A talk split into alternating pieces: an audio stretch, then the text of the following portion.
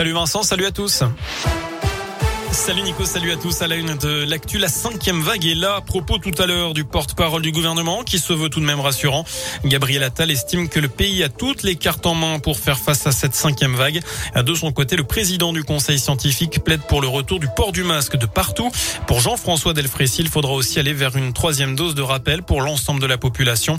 Elle est pour l'instant réservée aux plus de 65 ans et aux plus fragiles et sera étendue aux plus de 50 ans début décembre.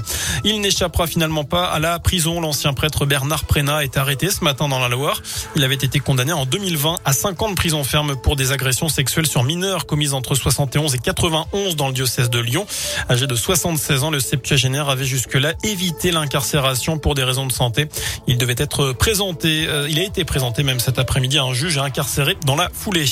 En politique, dans le département de l'Ain, on connaît les cinq candidats les républicains pour les législatives. Sans surprise, les députés sortants Damien Abad et Xavier Breton seront candidats leur propre succession. La sortante Olga Givernet d'En Marche affrontera une autre femme, Véronique Baud, élue du canton de Gex et vice-présidente du conseil départemental de l'Ain.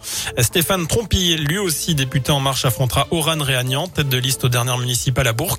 Enfin, Alexandre Nanki, mais c'est le conseiller régional d'Auvergne-Rhône-Alpes qui était désigné pour la deuxième circonscription.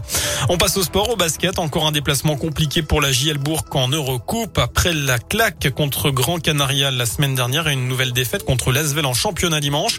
La jeu retourne en Espagne pour affronter Valence pour la cinquième journée. Un nouveau gros morceau pour les hommes de Laurent Legnam. C'est à partir de 20h30. Enfin, c'est toujours un événement dans la région. L'arrivée du Beaujolais nouveau. La mise en play, la, la mise en perse, c'est comme ça que ça s'appelle. C'est ce soir à Beaujeu, la capitale historique du Beaujolais. C'est à partir de 23h. Je rappelle que l'abus d'alcool est dangereux pour la santé.